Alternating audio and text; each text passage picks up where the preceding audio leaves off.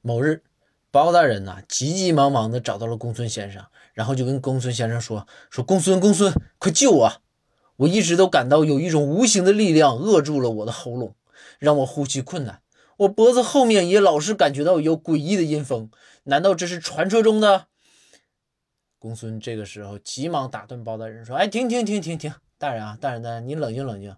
那啥，你呀，你现在这种症状是啥哈？你毛衣穿反了。”